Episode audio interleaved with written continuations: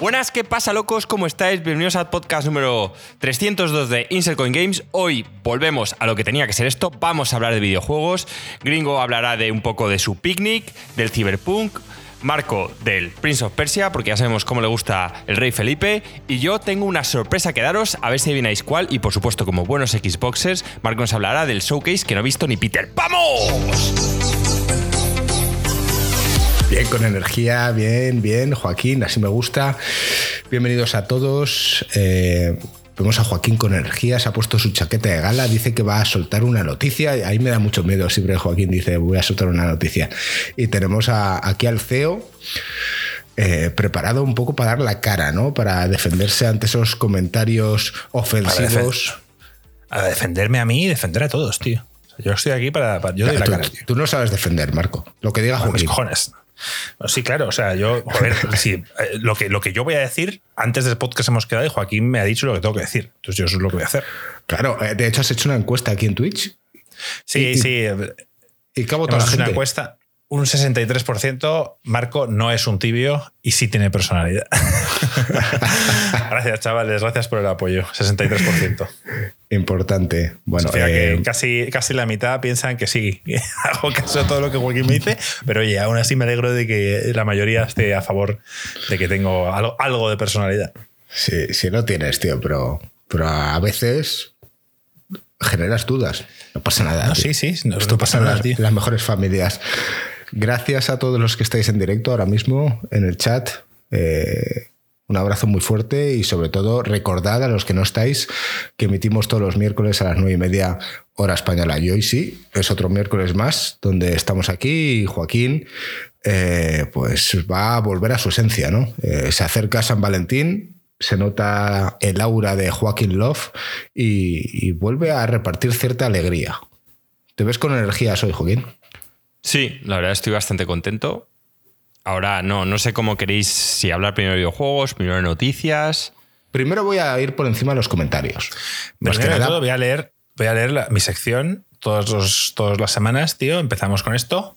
¿Cómo era, Joaquín, el nombre? Los, los pequeños triunfadores de Leboski, tío. hasta que pues hasta ver a quién le gusta esto. Podéis buscar un nombre mejor, pero hasta que no, tío, empieza la sección favorita de Marco, que es los pequeños triunfadores de Leboski. Se nota, tío, que, estamos, que la gente sabe que estamos ganando mucho dinero con esto y eh, no ha habido muchos primes esta semana, pero sí que hemos tenido seguidores.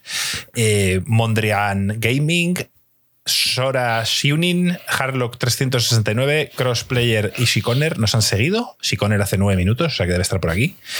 Y Flamenhout se suscribió con Prime hace siete días. Somos 488, así que alguien ha debido dejar de seguirnos. Si no recuerdo mal, estábamos en 487, nos han seguido 4 y estamos así. O sea que hay gente que ha dejado de seguirnos por la infamia que dicen que fue el podcast anterior. Así que bueno, chavales, aquí seguimos. Dos más para la semana que viene, 490. Y venga, tío, vamos a llegar a 500 así, rapidito. Bueno, lo que está claro es que el podcast pasado, o los dos últimos podcasts, los del torneo El CEO, han dado mucho que hablar. y voy a empezar con eso. Voy a empezar con eso, que efectivamente el título que tenemos hoy en el podcast en Twitch es que nos hemos comprado un yate. Eh, y diréis, ¿y esto en base a qué? ¿En base a qué? Eh, bueno, voy a leer por encima el comentario que, que hace esta referencia, porque ha habido mucho, mucho comentario. Que en primer lugar me gustaría dar las gracias tanto a los comentarios positivos como a los negativos que escribáis. Porque leemos todos, a lo mejor no lo hacemos en directo para que os oigáis, pero leemos cada una de las opiniones y si creemos que podemos mejorar en algo, pues, pues vamos a intentarlo, ¿no? Y hay comentarios constructivos y otros destructivos. Pero como somos muy tibios, no identificamos muy bien cuál es cuál. Así que bueno, los voy a, voy a leer algunos por encima, ¿no? Eh, Nathan Drake 87 dice, pero ¿por qué siguen escribiendo a esta gente? No lo entiendo. Hace mucho perdió el rumbo el programa por muchas razones. La primera de ellas es que no hacen caso de sus oyentes. ¿No ven que no leen ni los comentarios? Están muy ocupados tomando vuestro dinero. Sí, han montado un estudio y con todo y todo con lo que sacan. Ya solo quieren vivir de eso de la manera más mísera y rastrera, porque no tienen opiniones, solo provocaciones el tipo Spider-Man es infame o Alan Wake que es un juego malo porque me asusta, perdona, de eso se trata el juego. Hacen unos gotis de espanto donde cada uno dice los suyos y aún así hacen ver que discuten para darle emoción, pero está todo pautado. Solo quieren salseo. Es que menudo desdén. Cuando hacen el programa Marcos y Joaquín, parece un monólogo donde Joaquín dice lo que sea y Marcos dice, sí, claro que sí. You are the best, my champion. Universal of all times. Hero of the eras. Deluxe Edition. Turbo Flipo Colorinchis de pura admiración hacia lo que dices, Joaquín. Me inclino a tus plantas que las compraste en Ikea y están hechas una pena. Cuídalas, joder. En fin, con mi dinero, que no cuenten. Por otro lado, Gringo y Alex va a... y se queda ahí. Eh, Nathan, gracias por tu comentario. Se quedó, sin caracteres. Claro, y a mí me da mucha pena, tío, porque me quedo con ganas de saber, si, tenemos hate también, tío. No sé, eh, ¿qué, te ha parecido, Marco? Porque tú lo has contestado. Yo he contestado educadamente como CEO, que tengo que ser, y le, bueno, básicamente le he dicho he explicado que, sí que leemos comentarios y lo vamos a seguir haciendo. Otra cosa es que ya eh, es un tema zanjado. Ya lo hemos hablado con Joaquín, le hemos intentado convencer, ya está. Joaquín no va a pasar por ciertas cosas y yo eh, no lo, lo tengo que respetar, no lo comparto, pero lo respeto, ya está. Y eso, eso zanja el tema. Entonces, yo no voy a leer comentarios eh, que, que, vuelven al mismo tema. Ya estamos en 2024, refrescamos un poco todos y seguimos con el podcast. Y ya está. Es así de sencillo. Y por lo demás, nada. Eh, yo, o sea, sí, o sea, estamos haciendo mucho dinero, tío. Estamos anunciando ahora que nos hemos comprado un yate y, ya está, tío. Estupendo. Tenemos uno cada uno. Sobre todo, ¿no? Y, bueno, es, es, con lo recaudado en estos dos últimos podcasts, creo que ya estamos pensando en la jubilación y todo. Nos quedamos puesto dinero y ya sabéis que Marco se lo gasta en la, en la compra del Mercadona. Si queréis opinar. Sí, en, Discord ha, habido bastante jaleo sobre este tema. O sea que eh, estáis más que bienvenidos. Y si no queréis donar un, euro más, bueno, pues Marco se quedará sin comer. Ya sabéis que tiene un hijo en camino y a pesar de que se haya comprado un yate, eso no significa que no necesite el dinero para seguir comiendo. Ahora estoy a dieta, tío, o sea que tampoco me viene mal. Em, tenemos a Ed Ray Kirk también, que comenta ciertas cosas como de verdad, tíos, antes respetaba y tomaba en cuenta su opinión respecto a los juegos. Me he dado cuenta con este podcast que su opinión vale medio centavo de dólar. Gringo se la pasa troleando con sus opiniones, no es capaz de tener una opinión seria. Joaquín, no sé si tienes síndrome de Asperger o simplemente es un inmaduro dice que tiene opinión de un hombre de 40 años de experiencia de videojuegos, se comporta peor que un niño. Marco, su opinión es tan influenciable por Joaquín que parece que no tiene opinión propia. Y por último, Alex, que opina videojuegos, pero solo juega un solo tipo de videojuegos. Aún así, sigo apoyando mi Prime para, para ustedes y lo seguiré escuchando solo para tener el ruido de fondo que esté jugando videojuegos. A ver, Edrey está en, Discord y aunque no se pronuncia mucho, eh, bueno, es, su opinión, ya te digo. Aquí nosotros no, no, no vamos a, borrar comentarios y ya ves que los leemos que sí, que, aquí cada uno opina. Yo veo un denominador común. Aquí todo el mundo te juro que piensa que yo hago lo que me dice Joaquín, lo cual me, hace gracia. yo también lo pienso. ¿eh? En, defensa de eso diré que, que, tenéis que entender, y lo voy a explicar una vez y ya está. Tenéis que entender que para mí eh, las personas con las que comparto este podcast son más, incluso más que amigos, son familia. Entonces, si yo veo que alguien sufre con un tema, pues lo corto. O sea, es así de sencillo, para mí. Eh, hay momentos los donde me gusta picar a Joaquín, a Gringo, a Alex, a quien sea, pero hay momentos cuando ya no le hace gracia, no lo disfruta y, he dicho, bueno, pues vamos a, dejar ya el tema. Podemos seguir picándole dentro de unos meses, cuando todo pase, pase y tal. Ahora mismo ya está, he dejado el tema y punto. Eso es. Y bueno, hay muchos comentarios sobre estos, hay otros tantos, miles, eh, millones de comentarios hacia mi persona en las cuales eh, me dicen mogollón de piropos agresivos, muchos creativos. Eh, no sé si voy a leer el último, ¿vale? Por deciros, lo agradezco, gracias por, por esta sección Tinder hacia mí. Eh, Ojito, ojete con decir nada malo de gringo, que me cruzo toda la calle de aquí a donde vives y te llevo un café de la máquina de mi trabajo que te deja el estómago más revuelto de la coherencia de Insert Games. Cuidadito por ahí, pibito. Este es alguien que obviamente es algún troll de los que nos siguen, que se ha creado multicuentas, que oye, yo feliz. Y, bueno, eh, me dejan muchos comentarios sexuales dentro de, los comentarios. Eh, Voy a ver Es si un encuentro factor alguno gringo. por aquí, sí. Em, Bueno, como leas alguno que otro, voy a tener que poner lenguaje explícito en, en- en el podcast. gringo, me voy a tatuar tu cara en la entrepierna. Estarás con la boca abierta y tu lengua dibujada a lo largo de mi verga. Tenemos a un poeta entre nosotros.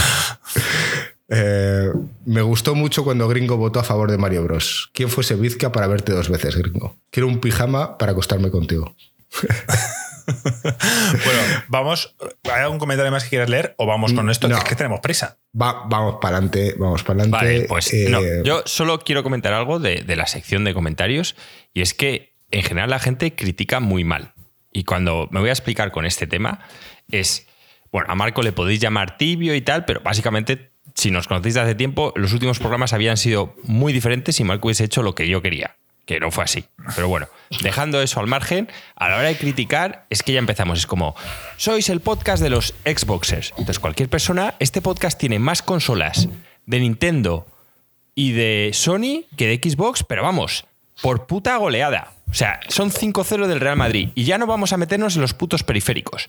Entonces, bueno, ahí es que todo el mundo, yo, yo no sé en qué se basa para medir sus putos parámetros. Lo siguiente, lo de, tíos, hablar con propiedad, no digáis que soy un tío infantil, decir que soy un viejo cascarrabias. O sea, yo soy el típico tío que no pasa por ciertas cosas. Si decís que soy infantil, cualquier persona va a decir, joder, ¿cuál es la opinión de Joaquín para los juegos de mi hijo? Cuando yo odio todos los juegos, tío, odio Nintendo, odio los juegos infantiles. A mí me gustan los juegos en los que si entra tu mujer en la habitación y hay un niño pequeño, se divorcia de ti y ve la pantalla. Esos son los tipos de juegos que a mí me hacen feliz. Entonces, odio los putos juegos infantiles, soy un viejo cascarrabias, tío. Como mi padre cuando hablas de las teles Sony. Básicamente dice, Sony son las mejores. Tú dices, papá, que el mundo ha cambiado, que está la Samsung, la LG, y te mira como si fueran gilipollas. Exactamente Siguen eso siendo es. las mejores. Se llaman, se llama viejo cascarrabias, tío. Y eso soy yo. Soy una persona que ya. mi- el niño que te llevo dentro no es como el de Marco, que ve a Bowser y tal. y no, ha muerto. O sea, el niño que lleva adentro murió hace muchos años, tío. Entonces, es todo lo contrario. Y no quiero pasar por esos temas de esto tal cual, no. Simplemente es, soy un intransigente, como yo me quejo a veces con los dibujitos y tal, pues eso mismo. Entonces la palabra es viejo cascarrabias. Si- Siempre has hablado mucho de que los viejos tienen muchas similitudes con los bebés. Lo de las Perger, sí, tiene muchas similitudes que hay que limpiar el culo a los dos. No, pero las no Per- son las Perger, lo- sino lo de las los viejos y, y los es, jóvenes. es cierto que, que puede que tenga cierto grado, pero básicamente lo suplo con cierta inteligencia, entonces, como es la ironía y cosas así, básicamente hago símiles con tal y gracias a eso lo supero y no me quedo como Sheldon. Pero fuera de eso, ya está. Y lo de que cuanto gringo es un troll, pues lo sabemos todos, no hace falta que lo digáis. Entonces, podemos continuar. Yo- yo- tres eso- palabras. Tres palabras. House of Wolves. House of Wolves. Temporada hostia. La hostia, tío. La hostia. Estoy pensando en hacer un podcast sobre ello. Aparte, quiero decir, de cine y hablar sobre la serie. Deberías ahora verla. Y, por lo menos, tío, verla y decir, oye, no, pues es buena, tal. tenéis que ver". Estoy, estoy viendo una hora que creo que va a ser una decepción. Que durante la además- evolución. Gringo, espera, ya solo para decirlo. Os diré el- exactamente un comentario de unos temas que no voy a hablar. Bueno, sí, ya los voy a contar de, de Netflix y lo streaming con mi padre. Hay un punto que mi madre me cogió y me dijo, Joaquín, no vuelvas a sacar estos temas con tu padre. No los ¿Cómo? a Esto me lo he perdido. punto. O sea, Entonces, ¿qué temas? y, y mi padre, ¿sabéis lo Cuéntalo, que es? Joaquín, cuéntalo, ¿Qué cuéntalo. temas? Claro, tío, la gente quiere un- saber. Viejo cascarrabias. Pues intenté yo meter Netflix en mi casa, HBO, tal cual, y mi padre diciendo que son una puta gilipollez. En casa de tus padres. En casa de mis padres. Que hay que ser su normal para pagar eso, porque si no da tiempo para ver todos los canales que hay en la tele, en fin, no me voy a meter en el tema de la discusión porque fueron varios días. Eh, yo ya lo único que dije, vale, papá, ya está, se acabó, no vuelvo a sacar el tema, pero a mamá se lo voy a poner. Y se lo puse a mi madre, y lo tiene mi madre en su tele, y mi padre en el salón no sabe nada de Netflix, tal cual, salvo que todos los que los vemos somos retrasados mentales. Entonces, yo ese tema ya no lo saco, porque a las personas mayores hay que respetarlas. Entonces, como yo soy ya, me acerco a ser una persona mayor y tengo bastantes taras mentales, pues tendréis que aprender a respetarlo. Más que nada porque, al igual que a mi padre, es que me suda las pelotas todo lo demás. Entonces, Ya está, el tío se enroca, he intentado razonárselo, he intentado verle ver, no papá, en serio, tío, que no, no, si todo lo en Netflix luego sale en TV1 y tal, sale todo y en los canales, yo, papá, que no, que eso era antes, pero da igual, no va a volver a pasar. Igual Joaquín, y no te desespera intentar que- convencer que a se alguien morirá, que no... se morirá sabiendo, porque esto Mil Cruz, Miguel Cruz lo apoya al 100%, que las teles Sony y las mierdas de Sony son las mejores siempre. Y que si no lo ves es porque te falta un puto hervor. Ya está, punto y fuera. Escucha, ahora, aparte de esto, ¿no, te desespera intentar plasmarle una idea y ver que, estás contra una pared? Eh, Sé no, por tío, dónde vas, porque, no por- porque hay un No, punto. que, no, que no, que no voy a ir a, hay, a hay- saco, hay- Marco. hay un punto donde eh, mi madre lo pasa mal, él lo pasa mal, entonces ¿para qué? ¿Para qué? Pero tú lo Por- intentas, Porque además su, en su cabeza tú le Hay que puedes engañar pon- a tu padre. Tú le Hay que puedes poner, poner la mejor serie posible de, de- de streaming, ponérsela y poner ahí un- una pegatina de TV1 abajo a la derecha para que él falso. piense que esté bueno. Y cuando acaba el primer capítulo y tú, "Jo, esto es increíble, vamos a poner el segundo. Y dices, pues vas a tener que ver puto Netflix. No está en TV1. le No, no vamos a poner el siguiente. El siguiente sale la semana que viene. Bueno, son muchos temas y ya no me voy a poner a hablar de eso porque también va con temas de pantallas grandes, de no sé qué, de tal. En fin, o sea, vamos, a mi padre le hablas de alta definición y es como gringo con los FPS. O sea, también opina. Croman, Joaquín. ta- ta- también opina que pagas porque eres retrasado mental. Entonces, eh, El, pa- se el acabó. padre de Joaquín, el primer Songer. Saludos, Miguel Cruz. Bienvenido al chat. Ya está. No te hemos leído tu mensaje. eh, Oh, no, no, no hemos leído, no hemos leído el mensaje del resumen del de, que escribió, no sé, no fue Miguel, fue otra persona, pero ese mensaje no lo hemos leído y fue muy bueno. Eh, Sí, fue sí que lo leímos en el pasado. No, no, no, no, fue uno bueno, fue, fue largo, es un mensaje largo. Eh, lo leeremos la semana, la semana que viene si quieres, gringos, que si no, no llegamos. Ya, ya, si es que iba a decir, no hemos leído tu comentario, Miguel, hemos leído algunos. Entonces, disculpad a todos los que habéis comentado. eh, pero es que aquí el CEO hoy se ha, ha dejado de ser tibio para poner los, los huevos encima de la mesa. Y ha dicho, aquí ya no perdemos más el tiempo. Así que lo siento, no he podido leer tu comentario. Y creo que vamos a empezar a hablar de videojuegos después de, pues eso, 20 minutos más o menos de podcast, ¿no? Eh, Bueno, ya 18. vamos a hablar de videojuegos o de noticias. Yo decir a la gente del canal noti- que mi videojuego podéis todos poner a qué videojuego pensáis que estoy jugando, porque no se lo he dicho a nadie. Bueno, habrá mucha gente diciendo que se lo he dicho a Marco porque es mi marioneta y tal, pero la gente verdad que nos conoce, no se lo he dicho a nadie, así que Eso, estoy jugando a un explícamelo, juego, porque esto es en directo. A mí, más, a mí no me lo a has ser dicho, lo has feliz. dicho a ¿Veis, Marco. ¿Veis cómo soy una persona pasional? Es que estoy feliz porque el juego al que estoy jugando me hace feliz. Entonces, Yo ya sé a qué juego es. Eh, pero estoy convencido. poner, o sea, podéis poner el juego al que estoy jugando, no se lo he dicho a nadie. has, cuando has llegado aquí al podcast, has dicho, Marco, no te he dicho a qué juego estoy jugando, tienes que adivinarlo, es lo que has dicho. ¿no? Exacto, he dicho No, que os iba a decir a, a vosotros y a la gente que nos esté escuchando en directo que adivinen a qué juego estoy jugando. Bueno, Sí, para los lo que, estéis al otro lado, a- a los que estéis al otro lado escuchando, intentar hacer retrospección y hacer vuestra propia apuesta, ya que estamos, ¿no? So- ya da una pista bastante grande y es que vuelvo a ser feliz. No, no, yo ya sé cuál es, si quieres lo digo. Yo Que, que cada uno ya la gente está diciendo por el tal, pero bueno, esto es. Tampoco sé en qué orden si Elden queréis. Ring. Esa es que- mi apuesta. Que hable primero Ring. Gringo, que hable primero claro. Marco. Voy a contar hasta la historia de, de cómo me metí en, en el, en el juego. Yo- ya- Hombre. ya- os lo voy a explicar yo, os lo voy a explicar yo. Joaquín hace no tanto envió un vídeo. si, si lo vas a poner, luego lo explico y ya explico el juego. No lo voy a poner, no lo voy a poner. Si lo vas Yo a sé decir. que Joaquín hace. Sí, les lo voy a decir. Hace, hace una semana o así, Joaquín puso un vídeo en Discord de Elden Ring. En plan, las historias, no sé qué, de Elden Ring. Que nadie hizo ni puto caso. y entonces, después de eso, ya sabemos lo que ha hecho. Se ha metido otra vez en Elden Ring y está jugando al juego por tercera vez. Sin duda, estoy totalmente de acuerdo. Me hace mucha gracia. eh, Gringo ha también ha votado el Elden Ring, Marco Elden vota el. Elden Ring. La gente de- del chat está diciendo Elden Ring, Yakuza, dice Mi- Miguel Cruz. Está el, diciendo el Palworld. el de Joaquín. Bativita, Lies of P o Cyberbook o el del Ring. No, hay que decir solo uno, Miguel. O sea, no, no vale decir tres. Bueno, entonces Yo digo, yo- eh, podéis ir poniendo dentro de un rato, diré si ha habido ganador, si no, ya, ya qué juego me estoy jugando. Vale, eh, vamos a hablar de las noticias, ¿no? Eh, Marco, ¿qué nos tienes que comentar? Bueno, aparte de que han despedido a mogollón de gente, tío. Esto continúa. Sí, y a ojo, ver. esto sí que no me lo esperaba. O sea, Microsoft ha comprado Blizzard y ha despedido a 1.900 trabajadores. ¿Todos de Blizzard son? No, son de Blizzard, de Xbox y de Bethesda. Son un, un mix. Pero Em, ¿estaba el grupo de Bill Cosby o no? Eh, de hecho, Mike Ibarra, eh, Frost, tú que estás aquí, aprovecho, corrígeme si me equivoco. Mike Ibarra, que es uno de los fundadores de Blizzard, creo que se ha marchado, si no recuerdo mal. Eh, bueno, tío, a ver, la noticia es que han despedido a 1900 personas. Yo no sé, a mí yo he escuchado otros podcasts que están más informados que yo y lo que puedo decir es que, a ver, es normal hasta cierto punto que, que cuando tú haces un- una fusión tan grande haya muchos puestos duplicados, de alguna Sí. manera. Entonces, eh, una vez, pues oye, ves un poco toda la, la compañía, dices, bueno, pues sobran X puestos de trabajo porque tenemos, yo qué sé, X community managers, un community manager de Xbox puede llevar el community manager de Blizzard o pueden haber varios, ¿sabes lo que te quiero decir? Entonces habrá muchos puestos que están duplicados y, y han querido, bueno, pues de alguna manera eh, reorganizar todo. Pero eh, claro, es que son 1.900 personas que han despedido. O sea, el- eh, hablábamos de que, el, de que el año pasado se habían despedido casi a, a 10.000 personas en todo el año, pues aquí ya casi es el 20% en, el primer, en los primeros días, primer mes de, de, de 2024. Entonces, bueno, es una pena. O sea, toda Estoy esta gente, por tío, aquí que Blizzard tenía originalmente 4.600 empleados solo. eh, bueno, solo, joder.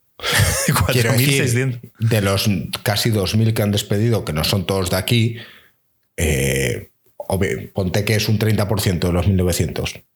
Es un pellizco importante, ¿eh? De lo No, que sí, es. claro, sí, sí, sí, sí. Es un pellizco importante. De hecho, eh, ha pasado algo, no, no tengo el nombre de la, de la CEO, pero ahora mismo una persona de Activision ha pasado a ser, si no me equivoco, el CEO de Blizzard. Tendría que buscar la noticia, porque claro, aquí no lo tengo una mujer y Activision siempre quiso mantener un poco, eh, oye, pues su independencia. De hecho, la compañía se pasó a llamar Activision Blizzard y un poco como Joaquín cuando Square y Enix se fusionaron, se convirtió en Square Enix, pues aquí fue Activision Blizzard, pero por primera vez hay un puesto importante dentro de la compañía de Blizzard que ahora ocupa un- una persona que era de Microsoft. Joana Faries. Sí, dice que, dice que va a entrar y que conoce la filosofía de, de Blizzard y que va a intentar respetarla y toda la historia. Pero bueno, ya sabemos cómo va esto. También decir que cancelaron un juego que tenía Blizzard en desarrollo desde hace seis años, eh, llamado Codename Odyssey, creo que era, y que iba a ser un survival. A ver, a mí no me llama nada los survival estilo Rust, estilo Minecraft, estilo tal, pero si me llamara algunos sería de Blizzard. También decir que esto no es nada nuevo, no es por la entrada de Microsoft, que seguramente sí que sea en el sentido de que han decidido cancelarlo, pero que Blizzard ha cancelado juegos con muchos años de desarrollo varias veces. O sea, Blizzard, no sé si te acuerdas, Joaquín, había un juego Sí. en el mundo de StarCraft. Bli- Blizzard, que- sí, sí, sí, que estuvo mazo tiempo, que la gente tenía mazo hype, que era, iba a ser un shooter con temas de stealth, de una ghost y tal, que es básica en la historia, pero Blizzard es un poco como Apple, o sea, si al final el juego no es perfecto o de 10, lo cancela. O sea, da igual lo que se hayan dejado. Claro, entonces eh, la gente dirá, "Ah, llega Microsoft y cancela esto. Bueno, la política de Blizzard mm, no es nueva y ellos cancelan juegos independientemente de lo que lleven en desarrollo. Si ven que no va para adelante, lo cancelan. Y nada, eh, es una mala noticia, evidentemente, para toda esa gente que es despedida. Eh, pero bueno, es lo Está, que hay. está el, el mercado complicado, ¿eh? Sí, la a ver, industria eh, han despedido según- muchísima gente. ¿Esto va a pasar factura? ¿Tú crees, al igual que la pandemia lo pasó para los, los juegos? Es que, se- es que según, es que, eh, según dijo Jason Schreier en su podcast, tío, eh, durante la pandemia guardaban mucha pasta, no gastaron mucho y al final como que tenían las cajas llenas. Y, y que al cabo de unos años pues se han ido gastando y se han dado cuenta que, bueno, también es verdad que los números de videojuegos vendidos en la pandemia no eran reales. Quiero decirte, la gente estaba encerrada en sus casas y los videojuegos subieron bastante. Eso después de la pandemia no se ha mantenido. Sí, desgraciadamente el sexo entre los casados tampoco. Se han quejado de eso. Por cierto, el vídeo aquel de Jason Schreier que compartí en Discord, no me lo esperaba para nada así al tío. que calvo, bajito, gordo. Sí, yo, sabía, yo sabía cómo era. Sí, sí. Pero es un crack. Y encima. Que es como tiene Danny una voz DeVito. peculiar. Joder, No, a ver, met- no- no- no métete llegas- en Discord y lo ves, Joaquín, tío. No es como Dani DeVito. Yo a Iván le puse una vez un podcast al Pero señor ¿cómo te lo esperas? No, no lo busques, Joaquín. ¿Cómo te lo esperas? Descríbelo. No, sí, Bueno, me, ya lo he dicho. me lo esperaba más intrépido, pero ahora ya veo la imagen de Dani De Vito y no me lo puedo quitar de la cabeza. Sí, y te digo, yo con el señor Vance iba, iba, le puse, ellos hacían antes de hacer este podcast que se llama Triple Click, hacían split screen, que lo hacían él y Kirk Hamilton, y, y ellos hicieron un especial de Juego de Tronos. En un viaje de estos que me fuimos todos a Alicante, a la vuelta volvía yo con el señor Vance en coche y le dije, te voy a poner el especial de Juego de Tronos que te va a molar, que hablan sobre el final de la serie y todo eso. Y se lo puse y Iván, cuando oye la voz de esos- de seres, le sorprendió en plan, oye, es, es gay, porque tiene una forma muy amanerada de hablar, tal. Le dije, no, no, está casado, tiene dos hijos. Ah, pues, pues, joder, pues parece totalmente gay la, voz, la forma de expresarse y todo. Y yo, ah, pues mira, Por la o sea, voz. gringo. Sí, no sé. Sí que es verdad que tiene una voz peculiar. Un tono muy alto, una forma de hablar peculiar. Pero bueno, es un tío, a mí, a mí me encanta. O sea, es un tío súper inteligente, es un tío además que, que saca las noticias porque es leal a sus fuentes, nunca las desvela y al final, bueno, pues es un buen periodista. Ah, Desde aquí lo queremos mucho, ya lo sabemos. Es uno de Sí, los o sea- top tres periodistas más nombrados de ICG. Sí, gracias a él tenemos muchas veces noticias importantes que dar, así que Un día le deberíamos invitar aquí, a ver si viene. Podcast en inglés, aquí se va a sentir como en su casa, o sea que. Bueno, ¿qué más nos tienes que contar de esta semana, Marco? Um, más despidos. Este a Joaquín posiblemente le joda más. Embracer Group eh, ha despedido a 96 trabajadores de la empresa Eidos Montreal y ha cancelado un juego muy querido por nosotros, que es el Deus Ex, que llevaba ya más de dos años en desarrollo y nada más. eh, bueno, pues es una, una putada, la verdad, porque de lo poco que a mí me podía interesar de Embracer Group era este Deus Ex. Mm, Ya hablábamos hace tiempo que, que lo comprara esta empresa. O sea, esta empresa lo que hizo fue intentar ah, comprar todas las franquicias posibles para luego venderlas a un precio. No les ha salido bien, les ha salido el tiro por la culata y ahora se lo están comiendo. Mm, Con suerte, tío, esto se va a la quiebra de alguna manera y esas franquicias son mal vendidas a, a otras, a otras empresas que, que estén dispuestas a quedarse con los derechos de, de- de muchos juegos. Y nada, y esperemos, tío, que, que- Es que es una putada, Que- pero es que además Embracer, es que creo que es China la empresa, tío, y su puta madre. Ya veremos Creo si el sí. gobierno chino deja que eso caiga o, o se pone. que es un fondo de inversión. Así funciona. Pues no sé, tío. A mí la verdad es que Deus Ex me, me flipó el primer juego. O sea, el primero me hablo del de el Human Revolution, no el original que no jugué. Y el segundo me, me pareció que perdió respecto al primero, pero bueno, se notaba ahí la pasta, los gráficos. Embracer es sueco, dice Frost. Frost no suele equivocarse, ¿eh? Yo pensaba que era chino, pero pues mejor, mejor, pero vamos. No, esos son los de Tencent. Ah, Tencent, pues me he equivocado con ellos. Pues no sé, tío. O sea, no, no sé a qué coño se están dedicando, pero es que no puedes estar comprando aquí a golpe de dólar. No, no sé, no sé cuál era la estrategia. Joaquín, su operación era comprar toda la mayor parte de franquicias y estudios posibles para luego revenderlos, hacer un paquete y venderlos todos. Y les ha salido fatal porque nadie los quiere. O, o nadie quiere todo el paquete. Yo entiendo que si tú ofreces la saga Deus Ex así por separado, en- por un precio razonable, a alguien le podría interesar. Claro, pero, Al igual que pero ellos, ellos- ellos han ido comprando paquetes enteros. Corregirme si me equivoco. ¿Tienen la licencia del Señor de los Anillos? Esta gente de, de Embracer Group, porque me suena que sí. No sé. Y sacaron el, el- el- lo único que han dejado salir que, es el Gollum. Que, que en Vandal, siempre que leía, Embracer estaba comprando mierdas, tío. O sea, todo el día yo digo, pero ¿quién coño es el de Embracer Group, tío? Parecía puto Elon Musk ahí comprando. Hostia, o sea, a ver si tenemos la suerte de que hay un estilo Jeff Bezos con el tema de la serie esta que te mola de Intergaláctica o Galáctica. Ga- ba- ¿Cómo se llama la serie esa? No, va, compró- Battlestar Galactica Battlestar no. La que- no, esa no es. La que compró él es la Expanse.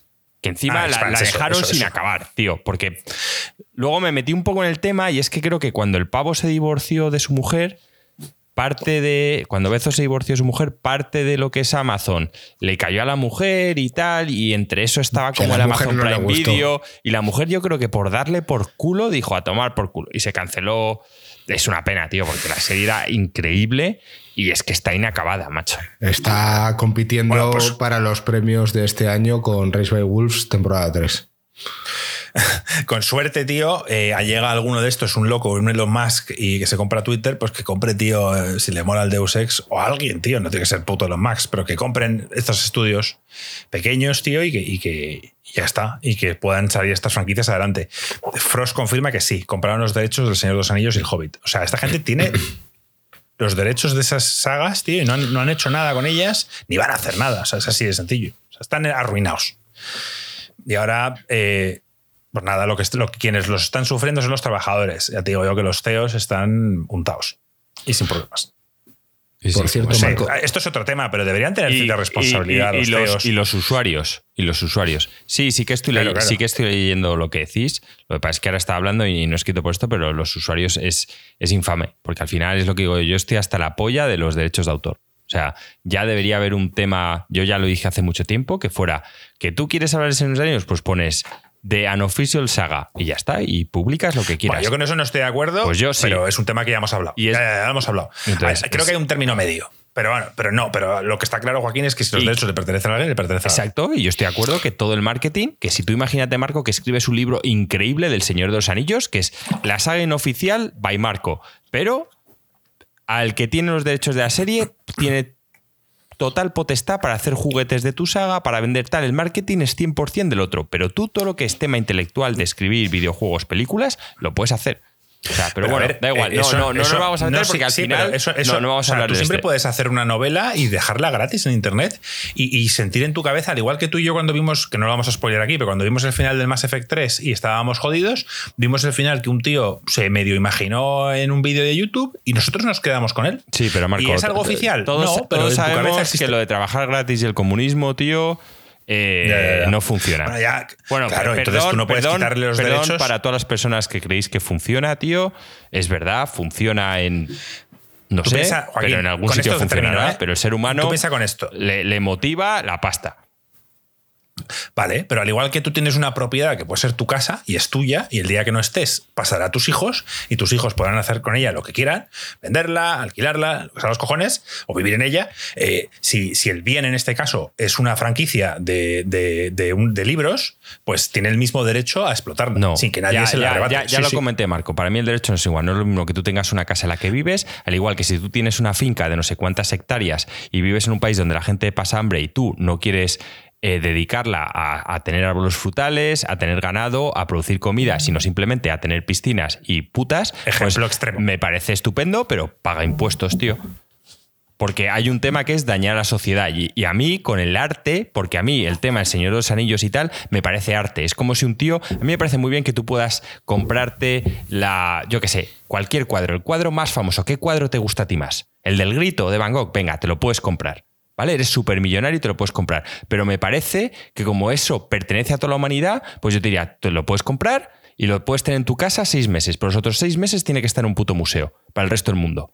Porque estamos hablando de algo que es arte, tío, es diferente y, y incumbe a toda la puta humanidad. Entonces, perfecto, eres el tío más rico del mundo, tienes el grito de Van Gogh en tu puto cuarto de baño, obviamente eh, con una serie de gente que te lo instala para que no lo puedas deteriorar, porque aunque tú lo hayas comprado, pertenece a todos. Entonces, y yo durante otros Es seis meses, tema- eso está en un museo. Pero no vamos a meternos porque es que entonces no, no llegamos al otro. Yo pienso un Ya, ya, poco. y además es un tema que no vamos a estar de acuerdo. Es un tema muy complicado yo- y, y- y volveríamos seguramente a entrar. Ángel, no, sé, no sé si es de Van Gogh Joaquín. el cuadro del grito. Igual me estoy colando, ¿eh? O sea, eh, me refiero. Es de Munch, ¿no? Es Munch o algo así. Me suena.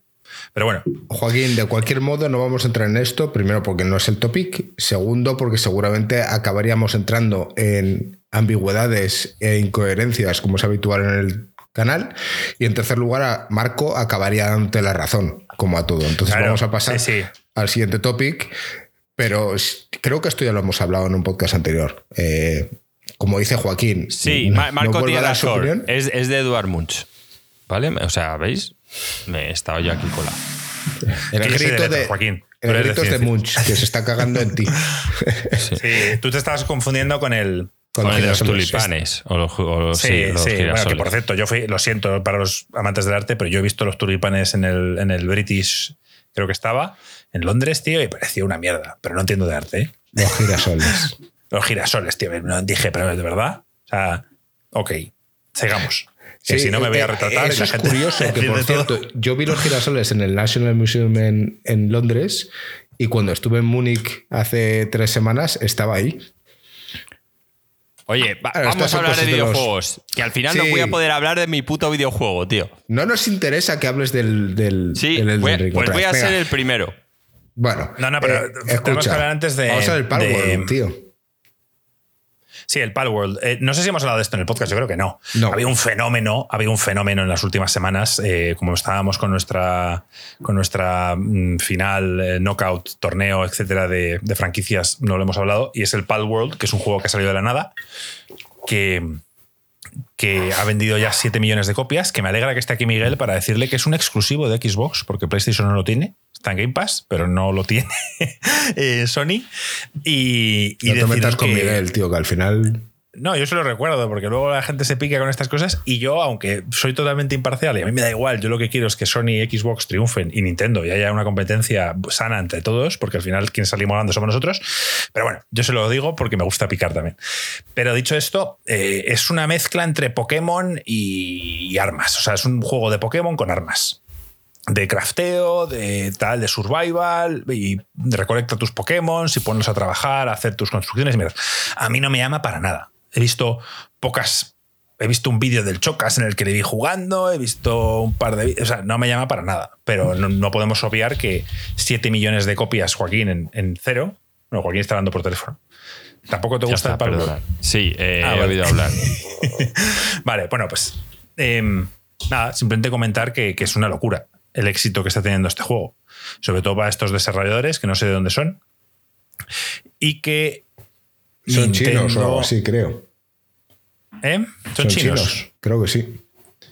Miguel, ¿dónde se vendieron esas 7 millones de copias? En Steam, tío, pero que es un exclusivo. O sea, un tío, de, un tío como, como tú, si no, sé- no sé si tienes PC, pero un tío que tiene su PlayStation, dice: Coño, quiero jugar a este juego que todo el mundo lo está jugando. Y no puede, no puede hacerlo. En cambio, si tienes Game Pass, sí que puedes.